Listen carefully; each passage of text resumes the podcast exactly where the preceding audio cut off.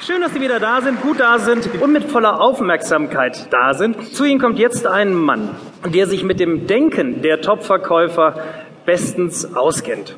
Was soll man über jemanden sagen, der gerade ein Buch geschrieben hat, das am allerersten Tag des Erscheinens schon ausverkauft war? Gerade eingestiegen auf Platz 23 des der Manager-Magazin Bestsellerliste und da sind ganz selten Verkaufsbücher drauf.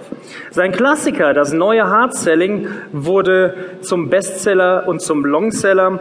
Über 120 Videos im Netz über ihn, von ihm, mit ihm. Er ist der ungekrönte König des Social Media Marketings. 30.000 Follower auf Twitter, über 10.000 Partner und Freunde auf Xing und auf Facebook.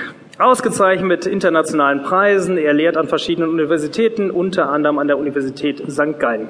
Und außerdem ist er ein super netter Kerl.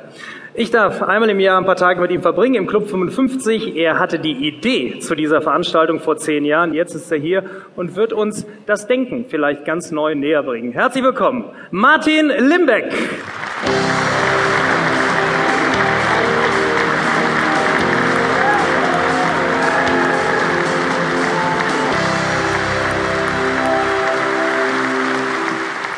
Bevor ich anfange, einer meiner Kunden, eine Großbank, hat im vorletzten Jahr eine übernommen.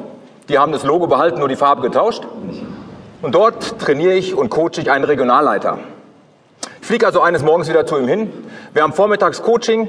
Dann sagt er, Herr Limbeck, heute Nachmittag habe ich eine Sonderaufgabe für Sie. Ich sage, okay, welche? Ja, ich habe so sechs eigene interne Trainer, das sind so Weicheier. Und die müssten mal wieder so richtig in den, Sie wissen schon, Gut, eine Aufgabe, die mir jetzt nicht besonders schwer fällt. Ich hatte auch sofort sechs Freunde gefunden. Sie wissen, so ein Typ wie ich hat wenig Freunde, deswegen bin ich froh, dass ich bei den Sales Masters bin, da habe ich ein paar. Und ich hatte diesen Nachmittag zum Coaching, abends geht die Tür auf. Wir sind beim Feedback-Runde gerade mit dem Regionaldirektor. Und es kommt ein gut aussehender Mann, also so ein Typ wie ich rein, setzt sich und du konntest sofort körpersprachentechnisch sehen, der hat mehr zu sagen wie alle zusammen. Dann gingen die beiden wieder und ich fragte dann so die sechs Trainer, wir haben uns mittlerweile so ein bisschen angenähert, wer war das? Und die so, naja, das möchten Sie jetzt gerne wissen, Herr Limbeck. Sollen wir Ihnen das sagen? Das war unser Vorstand aus der Zentrale in Frankfurt. Ich sage, okay. Ich muss dann langsam los, um meinen Flieger zu erwischen. Ich hatte meinen Sakko, meine Tasche bei diesem Regionaldirektor drin. Und Sie kennen das, jeder Regionaldirektor oder Jungsführungskraft hat so eine weibliche Firewall vor der Tür.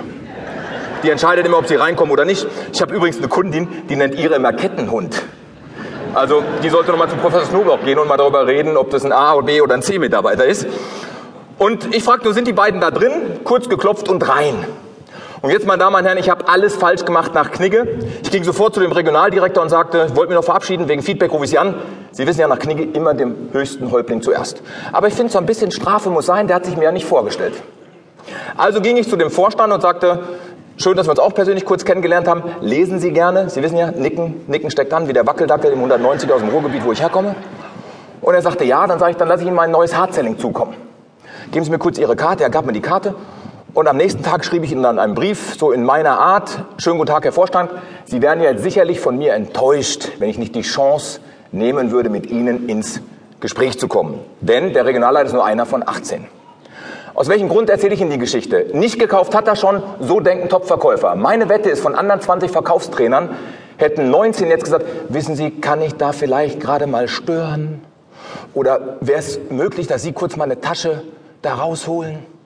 Es gibt so viele Verkaufschancen. Sie erkennen Sieger am Start und Verlierer auch. Wieso nutzen wir die nicht?